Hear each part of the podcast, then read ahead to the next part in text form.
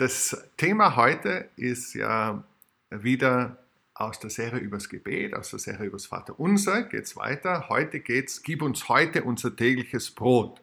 Ähm, hat eine gewisse Ab Absurdität, dass wir ausgerechnet, wo wir nicht gemeinsam frühstücken und alle Brot vor uns haben, äh, über das tägliche Brot reden, unterstreicht das Ganze. Und der erste Gedanke, der mir zu dieser Bitte des Vaterunsers gekommen ist, gib uns heute unser tägliches Brot, ist das Sprichwort aus dem Volksmund, Not lehrt beten. Not lehrt beten. Und ich glaube, das stimmt auch. Äh, viele Gebete sind solche Bittgebete, wo wir bitten und sagen, wir brauchen jetzt was und wir brauchen es heute, wir brauchen es ganz dringend. Äh, in der Not beten viele Menschen, auch Menschen, die sonst nie beten. Insofern stimmt es, Not lehrt beten. Äh, wenn wir merken, wir kommen an unsere Grenzen, wir können selber das Problem, das wir haben, nicht lösen, wir haben die Ressourcen nicht, da durchzudringen, es überfordert uns, wir brauchen Hilfe, es ist gefährlich, es ist dringend, Not lehrt beten. Und dann ist es oft so, ich weiß nicht, ob ihr das kennt, dann machen wir so einen Deal mit Gott, manchmal sogar. Und sagen, okay, Gott, da ist der Deal, wenn du mir dieses Mal hilfst, ja, wenn du mich aus dieser Patsche wenn du mir da heraushilfst, wenn du mir aus der Not äh, heraushilfst, dann, dann wird sich alles ändern. Dann werde ich auch regelmäßiger beten oder werde mich dafür für X oder Y einsetzen oder werde mehr von meinem Reichtum teilen oder was immer es ist. Wir machen irgendeinen Kuhhandel und sagen, aber bitte, lieber Gott, ich weiß, ich habe mich schon lange nicht mehr gemeldet und eigentlich äh, sind wir schon fast wieder bei Sie, weil wir uns so, so selten sprechen. Aber heute bin ich da und ich brauche jetzt Hilfe, bitte äh, komm mir entgegen äh, auf diese oder jene Art und Weise. Und manchmal sieht sogar so aus, dass Gott sich auf so einen Deal einlässt und Gott hört unser Gebet und er hilft uns aus der Patsche und er rettet uns aus der Not. Und sehr oft äh, ist dann, wenn es uns wieder besser geht, ähm, so ein bisschen aus den Augen, aus dem Sinn. Und was wir in dieser Not uns vorgenommen haben oder Gott sogar versprochen haben, ist dann äh, wieder vorbei. Es geht uns nicht nur als Einzelnen so, das geht auch der Kirche, der Gemeinde so, es ging dem Volk Israel so.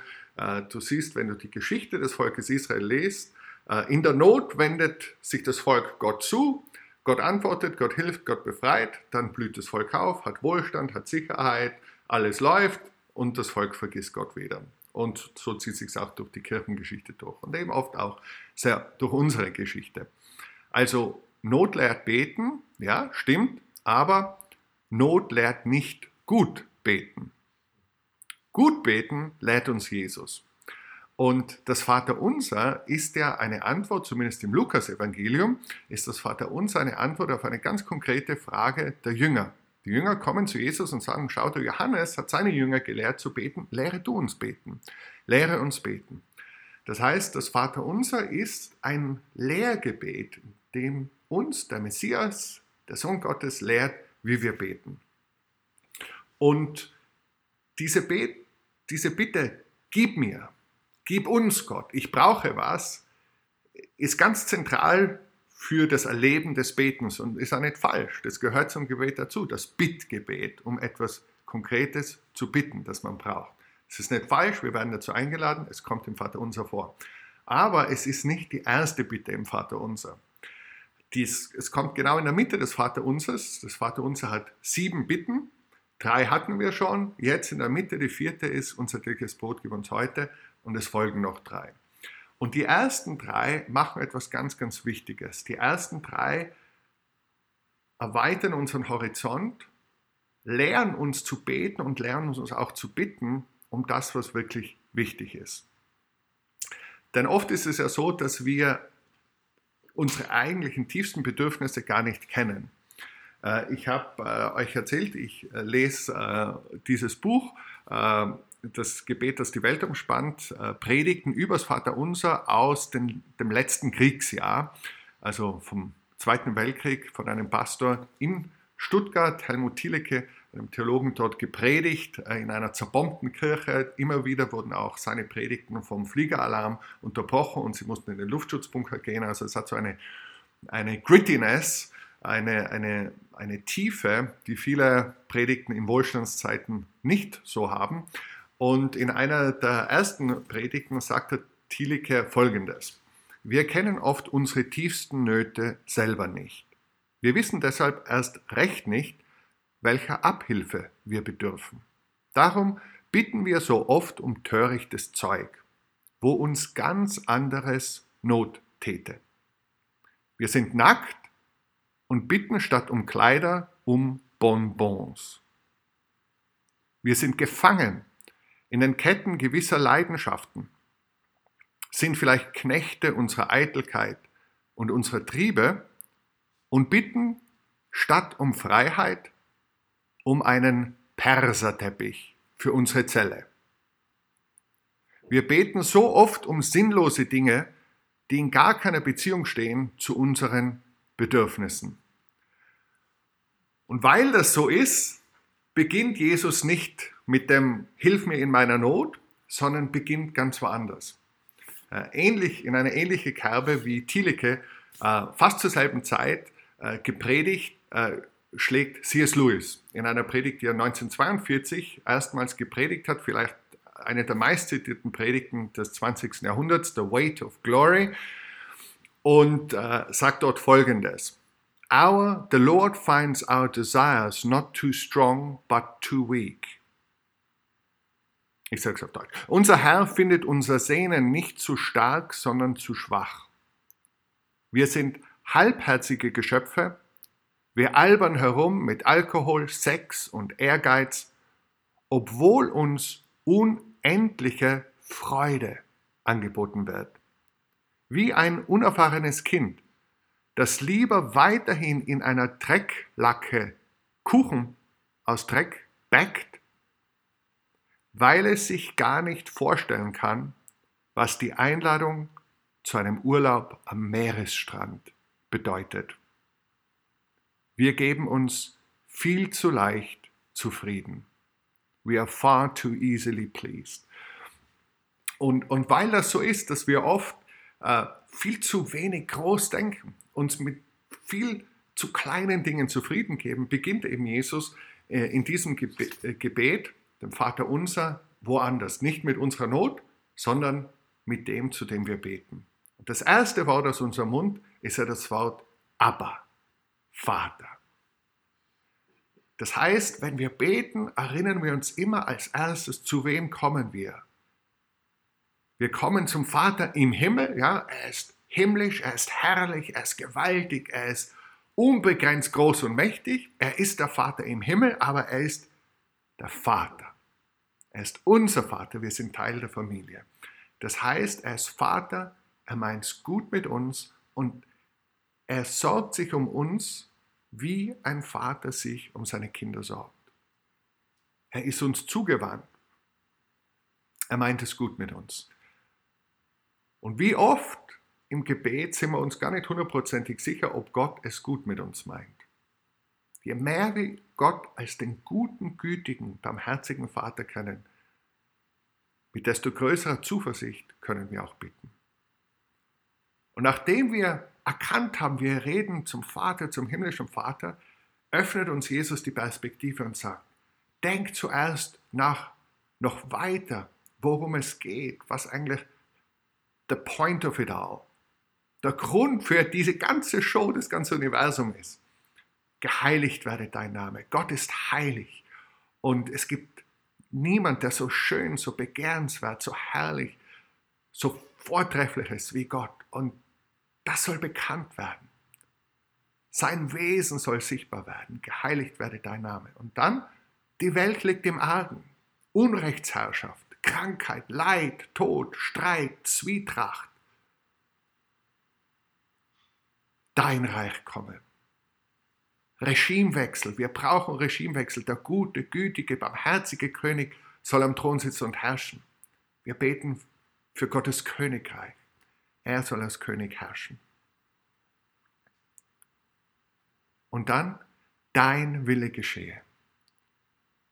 Und je mehr wir überzeugt sind, dass der Wille des Vaters gut ist, dass es Gott gut mit uns meint, desto größer ist unsere Überzeugung und unsere Inbrunst, mit der wir sagen, dein Wille geschehe. Du weißt, was gut für uns ist.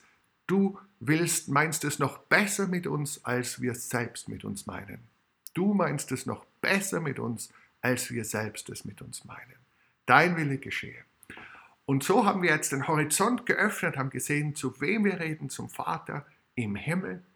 Wir haben den Horizont geöffnet für seine Heiligkeit, für das Kommen seines Königreiches, für seinen Willen. Und dann kommt diese Angelformulierung, dieses Scharnier. Wie im Himmel, so auf Erden. Wie im Himmel, so auf Erden. Und plötzlich kommt es von diesem Himmlischen und wird konkret. Es soll hierher kommen. Es soll in den Alltag. Es soll nicht nur in den Sonntagvormittag für eine Stunde oder zwei Stunden. Es soll nicht nur für ein paar religiöse Momente. Es soll nicht nur für die, die besonders fromm sind, sondern es soll in den Alltag hinein. Es soll in diese Welt hinein. Wie im Himmel, so auf Erden. We are praying for heaven to come to earth, singt der Martin Smith in diesem Lied. Das ist das Gebet. Die himmlische Realität der Güte und Königsherrschaft Gottes, die soll auf Erden sichtbar werden. We're praying for heaven to come to earth. Wie im Himmel so auf Erden. Und dann, dann sind wir bereit zu sagen, okay, Vater, wir haben Bedürfnisse. Und in diesem Umfeld sagt Jesus ja kurz bevor es im Matthäus äh, Evangelium, das ist Teil der Bergpredigt, äh, übers Gebet spricht, sagt er, schau, betet nicht so, dass die Leute euch sehen, sondern betet im Verborgenen. Denn dein Vater sieht dich im Verborgenen. Macht's keine Show draus. Und zweitens, tut's nicht viel plappern, denn euer Vater weiß genau, was ihr braucht. Er kennt eure Bedürfnisse schon. Ihr müsst es gar nicht vor ihm ausbreiten, er weiß Bescheid. Und doch, trotzdem seid ihr eingeladen und trotzdem sollt ihr bitten. Der Apostel Jakobus schreibt einmal, ihr habt nicht, weil ihr nicht bittet. Ihr habt nicht, weil ihr nicht bittet. Das ist schon eine interessante Formulierung. Ähm, daraus, da könnte man sich ja durchaus fragen, gibt es Dinge, die ich vielleicht nicht habe, weil ich nicht bitte? Er sagt dann auch, ihr habt nicht, ihr bittet und empfangt nicht, weil ihr übel bittet, um es in euren Lüsten wieder zu vergeuden. Also es gibt auch das üble Bitten, eben das Bitten, das nicht nach dem Willen des Vaters ist. Aber ihr habt nicht, weil ihr nicht bittet. Wir sind eingeladen zu bitten. Wir dürfen bitten und es ist das All, aller, Alltäglichste, das tägliche Brot, um das wir bitten.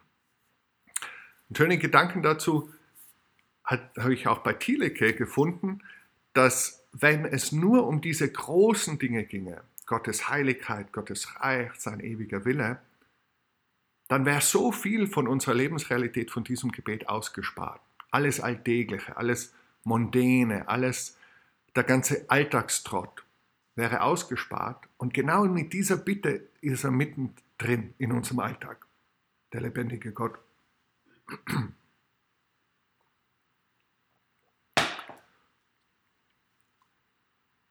90 Prozent unseres Lebens sind Alltagskram, wenn nicht mehr. Und der lebendige Gott, der allmächtige König, möchte rein in deinen Alltagskram und meinen Alltagskram. Er ist kein Feiertagsstiefvater, dem wir am Sonntag unsere Aufwartung machen und äh, wo wir irgendwie besonders religiöse, fromme Worte verwenden müssen und für den Rest der Woche müssen wir uns selber durchschlagen. Nein, er kommt in unseren Alltag hinein und Jesus kennt das. Jesus kennt die Abhängigkeit vom Vater. Er selbst wurde arm für uns und ganz konkret war es ja so, und das ist die, die ganz spezifische Situation, in der Jesus und die Jünger stehen, das war es so, dass Jesus und die Jünger ihre Brotberufe, wie man sagt, aufgegeben hatten. Die Jünger haben die Netze zurückgelassen, haben das väterliche Gewerbe verlassen. Und wenn die um tägliches Brot gebetet haben, haben sie tatsächlich gemeint, Brot für heute. Tägliches Brot. Also ganz konkret geht es da schon um die Versorgung Gottes Tag für Tag. Und es kommt aus dieser Situation heraus.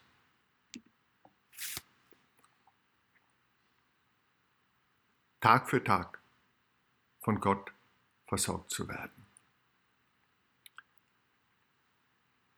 Hintergrund für alle Juden, für alle, die die jüdische Bibel, das Alte Testament kennen, zu dieser Bitte um das tägliche Brot ist ganz offensichtlich 1. Mose 16, äh, wo direkt nach dem Auszug aus der Sklaverei, aus Ägypten, direkt danach das Volk, das gerade befreit wurde, schon wieder unzufrieden ist und murrt und sagt, hey, wir verhungern da. In Ägypten haben wir zumindest zu essen gehabt. Und Gott antwortet darauf, versorgt sie mit Wachteln und vor allem mit Manna. Dieses Manna ist ganz spannend, wenn ihr das lest. Ähm, bei diesem Manna gab es ein paar Besonderheiten. Ähm, Mose hat ganz klare Anweisungen gegeben, aber natürlich, wie typisch für uns, ja, haben sich die Leute nicht dran gehalten, mussten ausprobieren, wie es, wenn man es anders macht. Zuerst hat er gesagt, jeder braucht ein Goma. Ein Goma ist ein Zehntel von einem Eva und ein Eva ist 22 Liter, also 2,2 Liter. Das ist eine relativ große Ration für einen Tag. Das ist der Tagesration. Und manche haben sehr, sehr viel gesammelt und wollten ganz viel haben. Manche haben wenig gesammelt. Interessanterweise, als sie dann das abgewogen haben, hatte jeder genau gleich viel. So viel er gebraucht hat. Ein Goma. 2,2 Liter. Und dann hieß es, ähm, ihr sollt dieses ähm, Manna aufessen und nicht aufbewahren für morgen, sonst wird es schlecht. Und natürlich haben sich einige gedacht, naja, vielleicht findet man morgen nichts. Äh, vermute ich jetzt einmal, war so die Überlegung. Wir bewahren es doch auf. Was war am nächsten Tag? War es faul, hat gestunken und war voll von Würmern. Und der Mose, äh, haben wir eigentlich darüber geredet. Und, äh, und dann war aber folgendes, dass am Tag vor dem Sabbat, am Tag vor dem Ruhetag, die Anweisung kam, heute doppelt so viel sammeln. Weil morgen sollt ihr nicht sammeln, morgen sollt ihr ruhen. Sie sammelten doppelt so viel und siehe da, am nächsten Tag war nicht der Wurm drin und es war nicht faul. Das heißt, Gott hat für jeden Tag genug gegeben und an dem Tag, wo er nicht wollte, dass gearbeitet wird, wo er wollte, dass geruht wird, dort hat es von gestern gereicht. Ich glaube, also ganz, ganz sicher haben alle Juden das mitgehört, als sie davon gehört haben, von diesem täglichen Brot, weil es wirklich das Brot für den Tag war. Tägliches Brot. Gott als Versorger.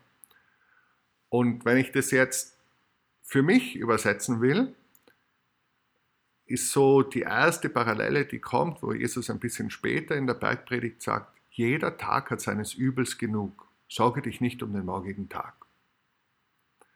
Und wie schwer fällt es uns oft nicht zu sagen, ja, aber, aber, aber weißt du nicht, morgen braucht man dies oder morgen braucht man das. Und das bedeutet ja nicht, dass man nicht planen soll und dass man nicht äh, guter Verwalter sein soll. Das steht auch alles in der Bibel, dass wir planen sollen, dass wir vorausschauen sollen. Aber die Sorge soll uns nicht lähmen, sondern wir können vertrauen, dass Gott uns tagtäglich genau das gibt, was wir für jeden Tag brauchen. Tagtäglich, eben immer wieder neu.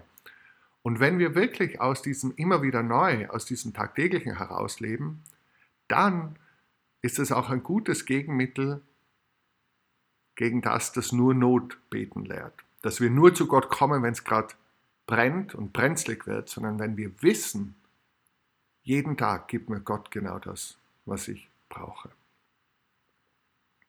Also das waren so ein paar Überlegungen zu dem, was es heute in unser tägliches Brot bedeutet. Ich möchte das Pronomen, das Unser, nochmal herausstreichen. Also es ist ja ein Gebet für eine Gemeinschaft. Ich bete nicht mein Vater, sondern unser Vater und ich bete auch nicht hier mein Brot, sondern unser Brot. Und das finde ich spannend, weil was passiert, wenn wir beten für unser Brot und Gott gibt mir zwei Goma und du hast keins? Hat Gott unsere Gebete unsere Bitte erhört. Er hat uns genug für alle gegeben, nur ich habe zwei und du hast keins. Und wenn es wirklich unser Brot ist und nicht mein Brot, dann soll mein Überfluss deinem Mangel aushelfen. Äh, so schreibt einmal der Paulus an die Korinther und sagt, ihr habt jetzt Überfluss und die Gemeinde in ähm, in, äh, andere Gemeinden haben Mangel, die Gemeinde in Jerusalem hat Mangel und euer jetziger Überfluss soll dem Mangel aushelfen und dann wieder umgekehrt, sodass es sich ausgleicht. Da bin ich auf folgendes äh, Zitat gestoßen von Basilius dem Großen, Lieblingsheiliger von Marius. Ähm, Basilius der Große, ganz ein spannender Mann, äh, ein, ein toller Theologe, einer der wichtigsten Theologen, die äh über die äh, Dreieinigkeit nachgedacht haben. Im, Im, vierten Jahrhundert einer der großen Kappadokier, auch ein, ein, ein großer Organisator und äh, ein guter Prediger. Und der predigt einmal so über das Brot. Das Brot, das bei dir im Schrank hart wird und verschimmelt, gehört den Hungrigen. Das Kleidungsstück, das bei dir im Kasten von Motten zerfressen wird, gehört den Nackten. Der Schuh, der bei dir unter dem Bett vergammelt, gehört dem Barfüßigen. Das Silber, das du im Versteck vergraben hast, gehört den Bedürftigen. Du tust also vielen Unrecht, denen du hättest helfen können. Und das ist natürlich äh, leicht zitiert, aber nicht so leicht gelebt. Äh, wenn ich mich umschaue, da bei uns äh, ist mehr als eine tägliche Brotration in unserem Haus vorhanden. Äh, und wenn ich auf meinen Kontostand schaue, auch. Und ich finde es schon herausfordernd zu denken, wie erhört Gott die Bitte für das tägliche Brot? Gut, in Österreich ist nicht so, dass äh, Menschen verhungern müssen, weil wir ein Sozialsystem haben, dass wir auch alle, die Leistungsträger sind, gemeinsam erhalten. Aber es gibt in der, Welt, in, der Welt Menschen, die hungern müssen. Und das finde ich schon, dass diese Frage wirft das Vaterunser für mich auch auf. Ich habe keine einfache Antwort. Ich finde, man kann es nicht einfach abtun und sagen, ja, aber es ist alles so kompliziert und ich zahle eh meine Steuern und, und, und spende und damit ist es abgetan. Ich glaube, das wäre zu leicht. Gleichzeitig wissen wir auch, dass es komplex ist, dass, dass es nachhaltige Systeme braucht, dass es besser ist, den Menschen zu helfen, selbst äh, sich zu versorgen und, und aufzublühen und nicht in Abhängigkeit zu geraten. Gleichzeitig sagt der Apostel Paulus auch, wer nicht arbeiten will, soll auch nicht essen. Er sagt nicht, wer nicht arbeitet, sondern wer nicht arbeiten will, soll auch nicht essen. Gleichzeitig äh, sagt die Bibel auch nicht, dass wir Kommunisten sein sollen, dass persönliches Eigentum verboten ist.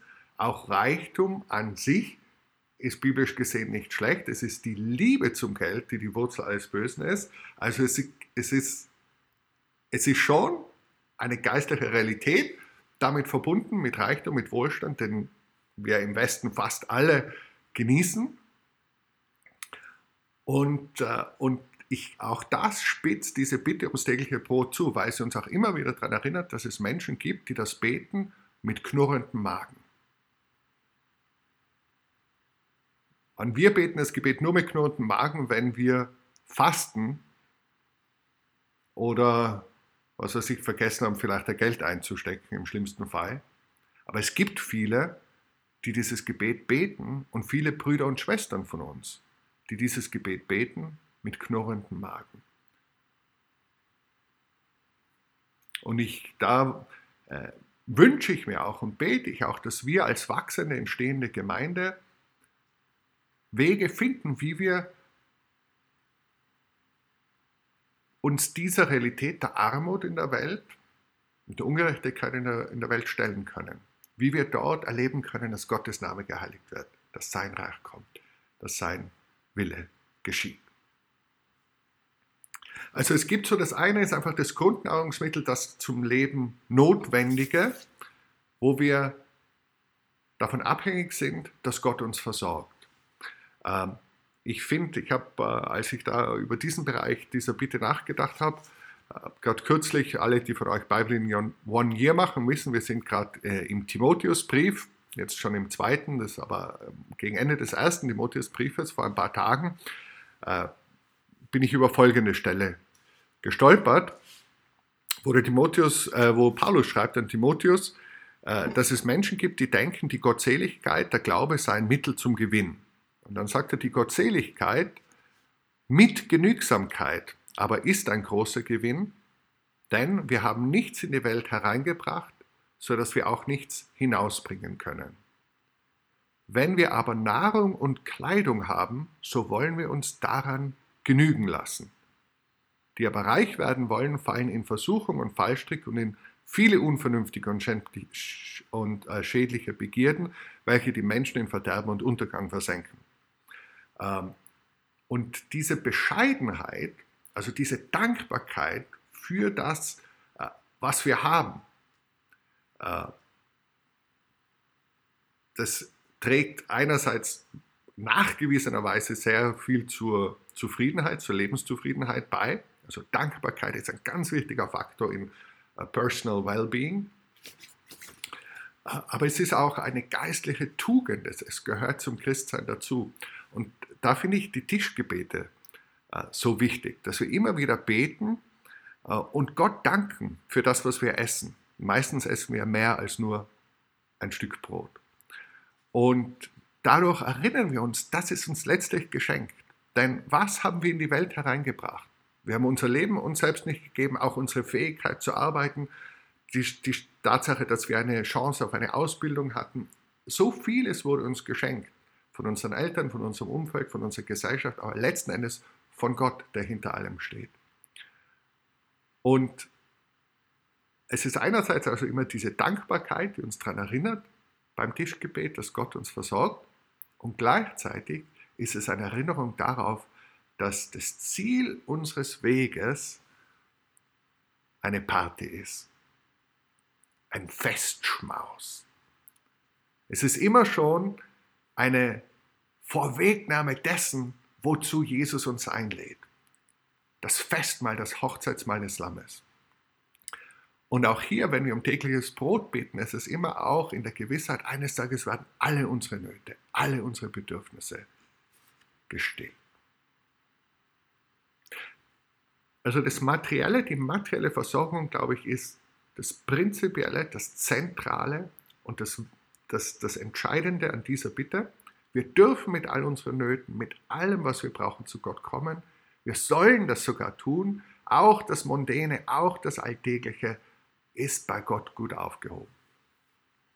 Und natürlich haben wir auch spirituelle, geistige, geistliche Bedürfnisse.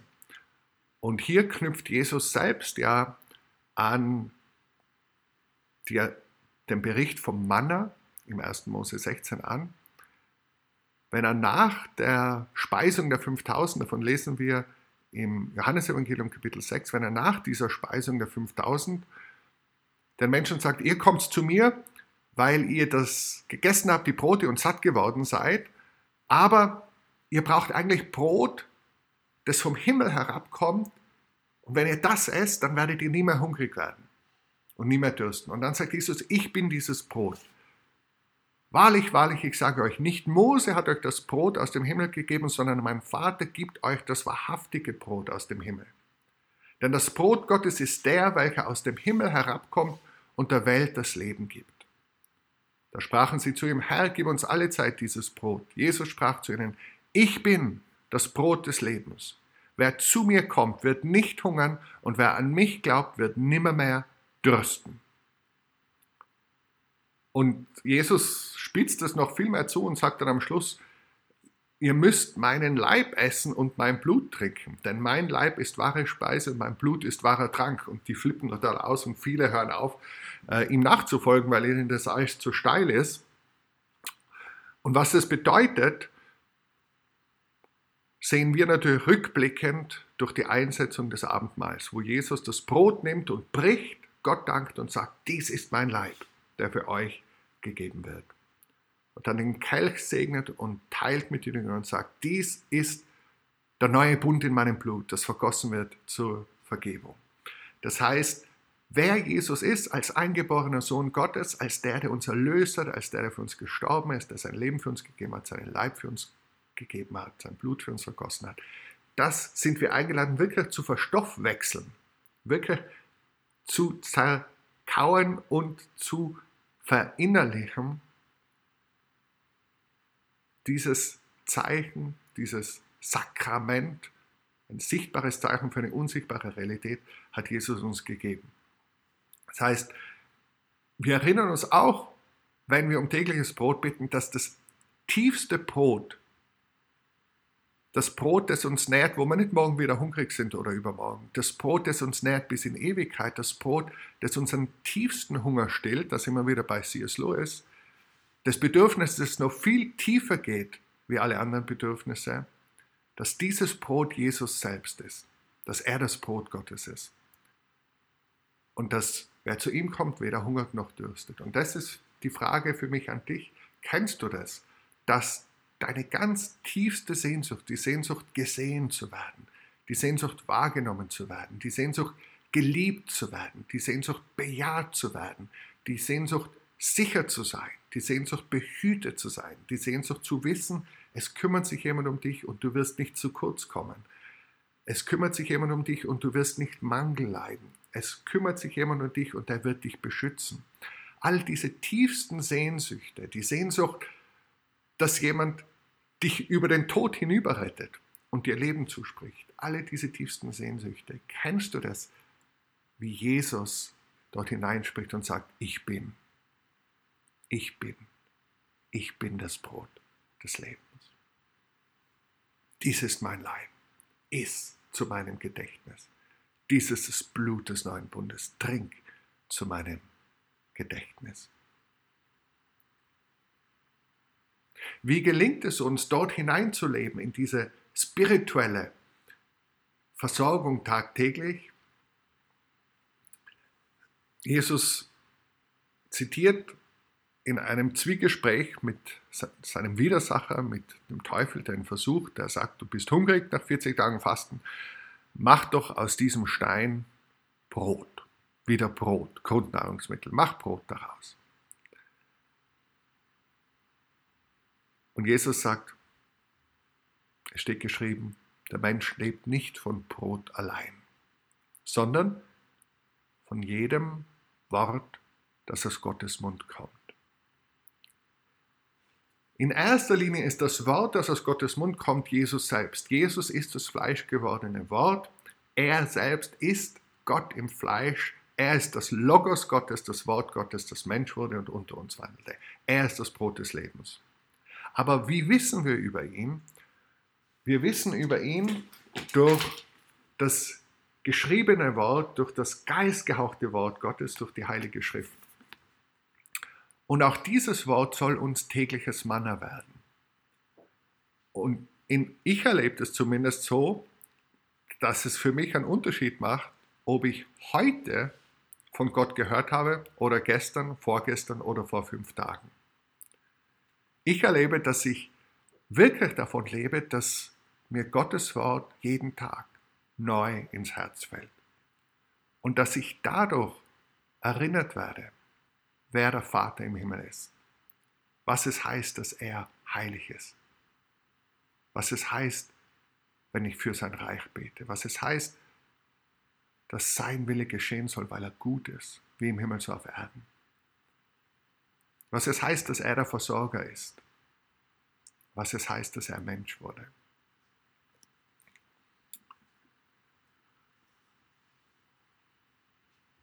Das waren so die Gedanken, die mir gekommen sind, als ich gebetet habe für euch, als ich die Bibel studiert habe, als ich vor Gott gestanden bin. Wenn wir beten, unser tägliches Brot gib uns heute.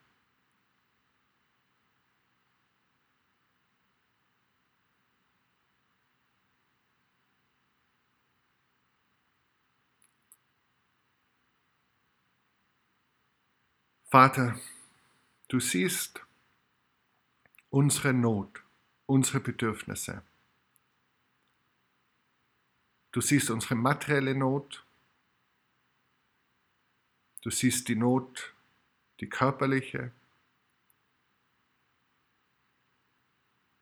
Du siehst das, was wir brauchen an Arbeit, an Finanzen, an Gesundheit. Heilung ist das Brot der Kinder. Du siehst, was wir brauchen in unserer Seele. An Freundschaft, an Trost, an Gemeinschaft, an Mut, Ermutigung, Hoffnung, Liebe. Du siehst, was wir heute brauchen. Wir kommen als deine Kinder vor dich hin. Wir sagen, lieber Vater, gib uns heute, was wir brauchen. Wir beten für die, die heute hungrig sind, besonders für die, die unsere Geschwister sind und hungrig sind, aber für alle, die hungrig sind. Herr, erbarme dich. Gib denen, die hungrig sind, zu essen. Und gib uns, die wir zu essen und mehr haben, Hunger nach Gerechtigkeit, dass wir teilen und reich sind im Gutes tun.